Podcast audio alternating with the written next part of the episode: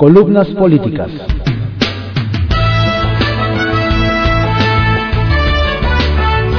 Continuamos con la audiosíntesis informativa de Adriano Ojeda Román, correspondiente a hoy, lunes 20 de junio de 2022.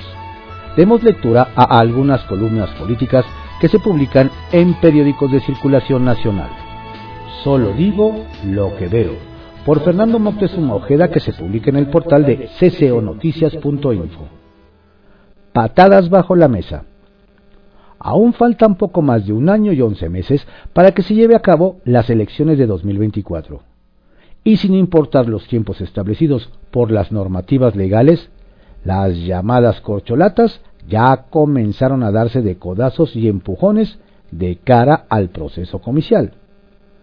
Más allá de que estos son evidentes actos anticipados de campaña, la tríada de figuras políticas nos dejan ver que lo único que les interesa es el poder por el poder. Y por ello le hablan al dedo todopoderoso, dejando de lado al electorado. Ni Claudia Sheinbaum, ni Marcelo Ebrard, ni Adán López tienen la cercanía necesaria con el electorado.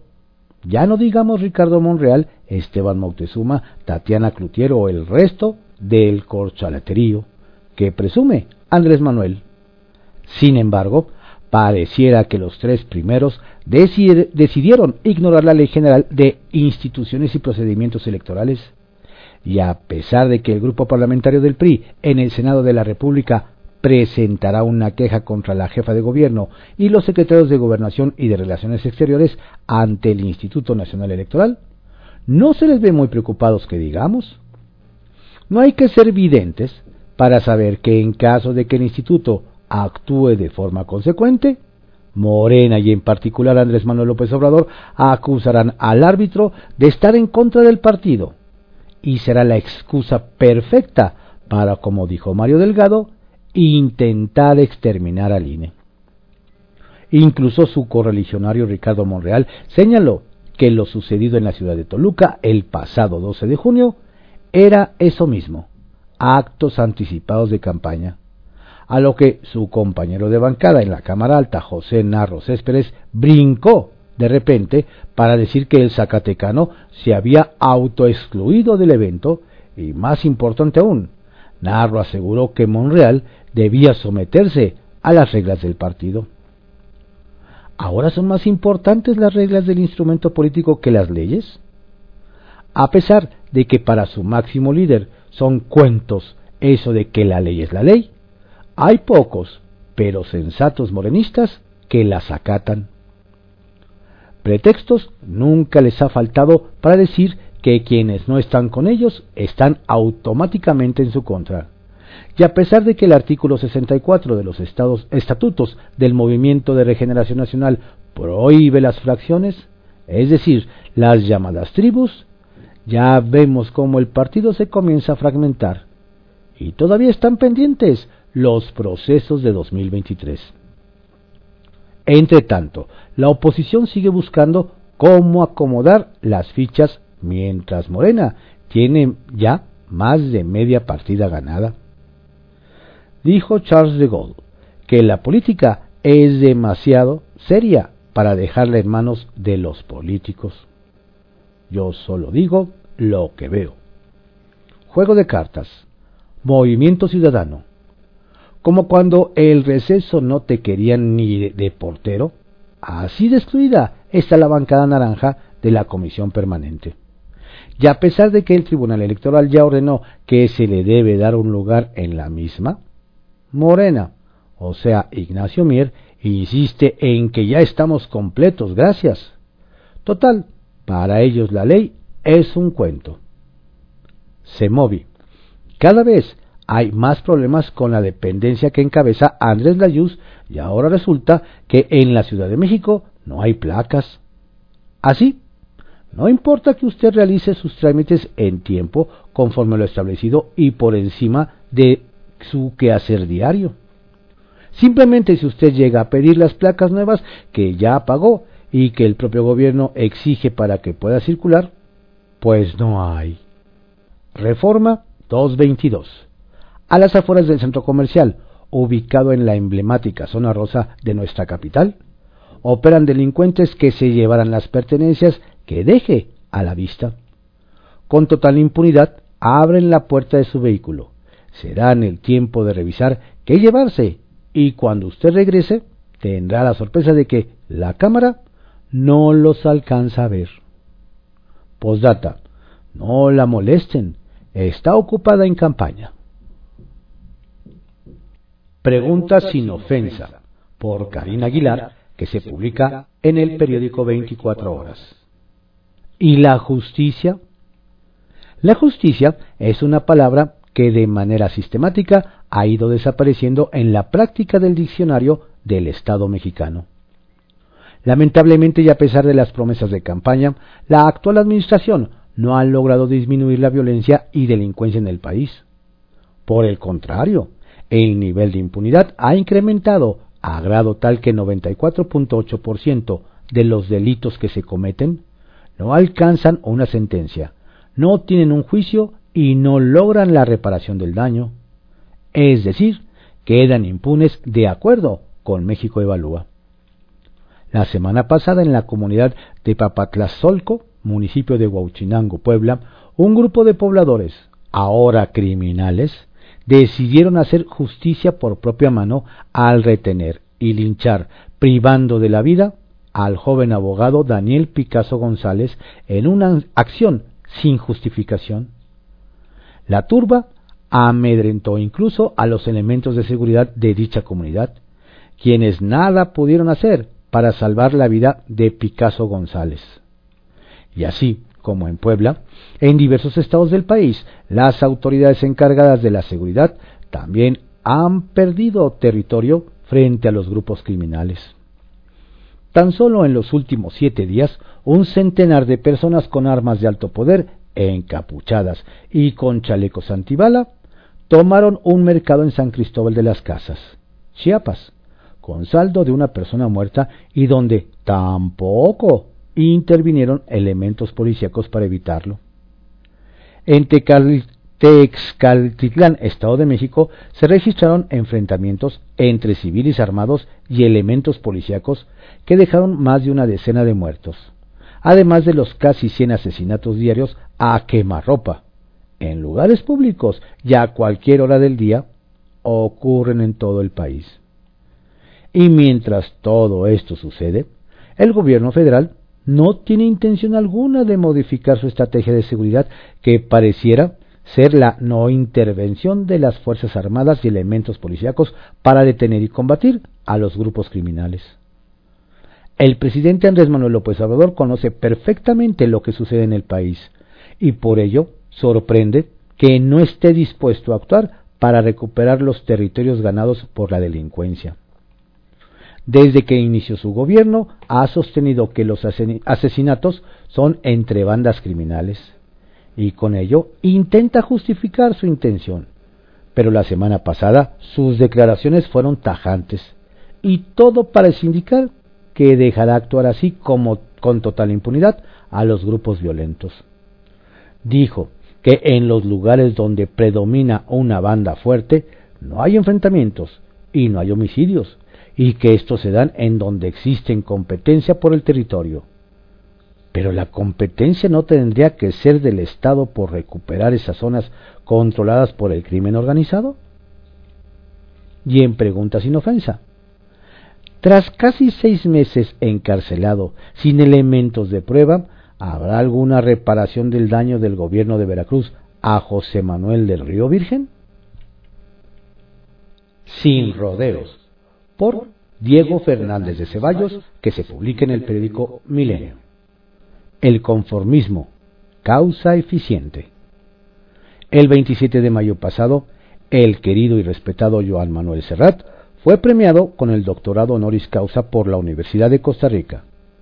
Un hombre que ha dedicado su vida a escribir y cantar, sabiendo que el que canta su mal espanta y que todos tenemos una canción sus conceptos vertidos en esa ceremonia fueron profundos y de gran actualidad, por lo que transcribo para usted y comento brevemente una parte de ellos. En los últimos años ha sido extraordinario el crecimiento tecnológico y científico que hemos experimentado, pero también ha sido muy grande la pérdida de los valores morales de nuestra sociedad. Se han producido daños terribles a la naturaleza, muchos de ellos irreparables, y es vergonzosa la corrupción que desde el poder se ha filtrado a toda la sociedad. Más que una crisis económica, diría que estamos atravesando una crisis de modelo de vida. Y sin embargo, sorprende el conformismo con el que parte de la sociedad lo contemplan como si se tratara de una pesadilla de la que tarde o temprano despertaremos. Espectadores y víctimas parecemos esperar a que nos salven aquellos mismos que nos han llevado hasta aquí. Es necesario que recuperemos los valores democráticos y morales que han sido sustituidos por la vileza y la avidez del mercado donde todo tiene un precio, donde todo se compra y donde todo se vende. Es un derecho y una obligación restaurar la memoria y reclamar un futuro para una juventud que necesita reconocerse y ser reconocida. Tal vez no lo sepamos. ¿Cuál es el camino? Tal vez no sepamos por dónde se llega antes, pero sí sabemos qué caminos son los que no debemos volver a tomar. Espero que ustedes, gente buena, instruida y tolerante, sabrán juzgar mis palabras por su intención más que por la manera en que he sido capaz de expresarme. Mientras tanto, que los músicos no paren de hacer sonar sus instrumentos y que los poetas no dejen de alzar la voz. Que los gritos de la angustia no nos vuelvan sordos y que lo cotidiano no se convierta en normalidad capaz de volver de piedra nuestros corazones. En efecto, las tragedias que padece el mundo son para la pérdida de valores morales.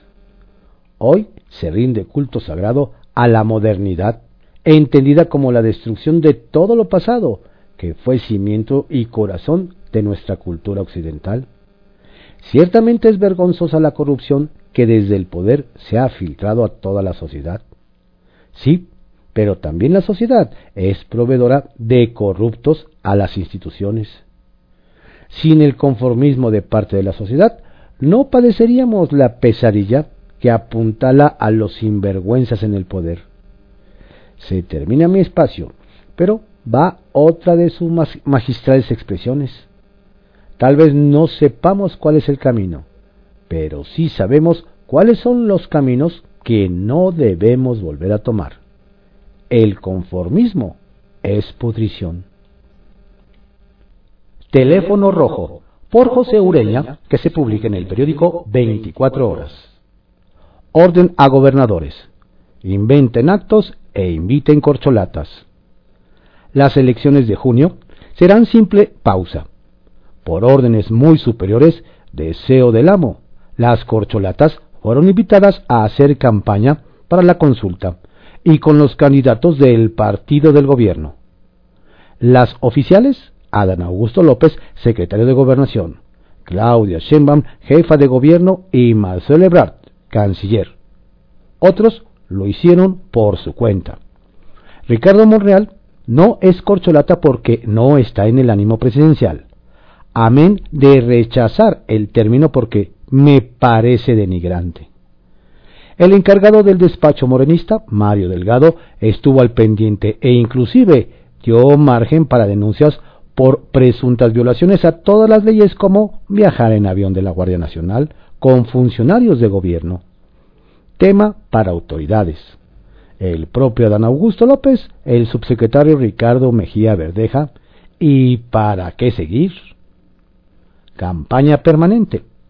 Hoy el tema es otro desde el domingo antepasado, el gobierno López Obradorista inició las campañas para las elecciones del Estado de México y Coahuila. No pararán, aunque violen todas las normas, las leyes escritas, las políticas y las morales. Y prepárese para ver una agitación sin precedentes. Ni con el PRI cuando era el partido prácticamente único, como lo definió Carlos Salinas, ni con el PAN, aunque hayan amonestado a Vicente Fox a denuncia de López Obrador. hoy la tarea será más intensa. Los gobernadores del partido estatal deberán organizar actos públicos para invitar y placear a las corcholatas de López Obrador. La predilecta porque en la lista no están los nombres de relleno metido para callar el reclamo de piso parejo de Marcelo Ebrard y Ricardo Monreal. Habrá giras, inauguraciones, mítines. Todo cabe en la búsqueda de el partido prácticamente único narrado por Carlos Salinas y contra el cual luchó la izquierda verdadera. Un tirano en Veracruz. 1. Más sobrepresidenciables. El líder senatorial Ricardo Monreal dio un paso adelante y criticó al gobierno troglodita de Cuitlagua García de Morena Obvio en Veracruz. El jefe del control político del Senado publicó, tras la sentencia favorable a su secretario técnico José Manuel del Río Virgen. La interpretación sesgada que tiranos dan a las resoluciones judiciales muestra cómo la ignorancia y el desconocimiento del derecho causan estragos y pretenden justificar excesos e ilegalidades como en Veracruz. Por ello, miles de inocentes están en prisión. Resistan, vendrá la hora. Señalamientos que valía, pues Cuitlagua García es orgullo presidencial, por ser, en descripción suya, uno de los mejores gobernadores del país. Y dos, Fundación Azteca, incluyó en su celebración del 25 aniversario un acto memorable, el simposio Repensando la Educación. La presidenta Ninfa Salina Sada compartió con más de 200 docentes y directivos de escuelas públicas herramientas y metodologías innovadoras de enseñanza. Expositores de renombre hubo Kate Robinson, Martin Laqueus, Elsa Guerra y Fernando Valenzuela, quienes hablaron de innovación y educación digital. Dejaron un mensaje. Para empoderar a un ser humano es fundamental primero que tenga libertad. Sin libertad es imposible que cualquiera se sienta responsable de su propio destino. Capital Político, por Adrián Rueda, que se publica en el periódico Excelsior. Se anota el nenuco para frenar a Martí. Parece que las malas noticias no paran para el secretario de Gobierno de la Ciudad de México, Martí Batres, quien ya se ve como sustituto en la capital, cuando Claudio Sheinbaum se vaya a buscar la presidencia de la República. Nadie duda que Sheinbaum dejará inconcluso el mandato de seis años para el que fue elegida en la Ciudad de México, pues por ley tiene que renunciar antes a su puesto si quiere postularse a otra candidatura. Tampoco es secreto que Batres es el inminente sustituto por lo que se promueve ya como el personaje que supuestamente se encargará de organizar las elecciones para la 4T en la ciudad y que será quien decida las posiciones locales más importantes. Nada más falso pues históricamente quien llega a cerrar el changarro solo recibe indicaciones y las tiene que acatar, pues las decisiones importantes se toman en otras instancias y en el gobierno capitalino solo se ejecutan. Cuestión de preguntarle al último personaje que ocupó ese puesto, José Ramón Amieva, a quien Miguel Ángel Mancera dejó con las manos amarradas, y que cuando era evidente que Claudia iba a ganar, se vendió a Morena para comprar impunidad. En pago, le dieron chance de ser alcalde de la 4T en su pueblo natal, donde dicen que esa traición no lo deja dormir tranquilo.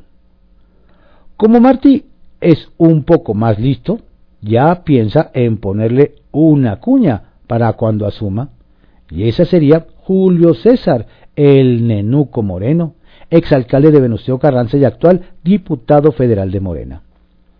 Todo el mundo sabe que estos personajes se odian con odio jarocho, y al no poder verse ni en pintura, se cuidarán mutuamente las manos al grado de anularse. Felicidades a quien se le haya ocurrido esa perversidad. Habrá que recordar que hace más de un año el Nenuco traicionó al PRD, su partido de toda la vida, y entregó la plaza a Sheinbaum a cambio de la promesa de varios puestos, entre ellos una importante comisión en San Lázaro. Por supuesto que los morenos no le cumplieron, y el exalcalde está buscando sobrevivir después de 2024 y entre su equipo cercano dicen que ya les informó que la jefa lo mandará al gobierno para cuidarle las manos a Martí. Aunque Morena no lo pelan mucho y de hecho le hacen fuchi caca, Julio César se ha ganado la confianza de Sheinbaum, quien incluso lo escucha, solo que abajo no lo dejan operar. Sus colaboradores creen que el brinco del Sol Azteca a la 4T no fue la mejor jugada que pudo haber hecho, pues al menos en el PRD era de los pocos dirigentes con algo de influencia, y en cambio con los pejistas quedó en calidad de arrimado. Si es verdad que asumirá el segundo lugar en importancia en la Ciudad de México cuando Claudia se vaya a pelear a la grande, estará aceptando la posición de fusible, con la única esperanza de que su jefa sea candidata y gane las elecciones. En ese caso, tendría una posición en el gobierno federal. De lo contrario, el frío que le llegará a él y a su equipo será intenso. Centavitos. El gobierno capitalino presume haber roto el récord Guinness de más personas tomando una clase de boxeo al mismo tiempo. El sábado en el Zócalo. La 4T festeja como si hubiera logrado abatir la inseguridad, el desempleo o la contaminación, cuando una clase masiva de boxeo es uno de los 100.000 temas sin importancia. Lo que el gobierno de Claudia va a lograr es romper el récord mundial de contagios de COVID-19 y todo por andar reuniendo a miles de personas en plena quinta ola. ¿En serio? ¿Ese acarreo es para presumir al mundo lo que es México?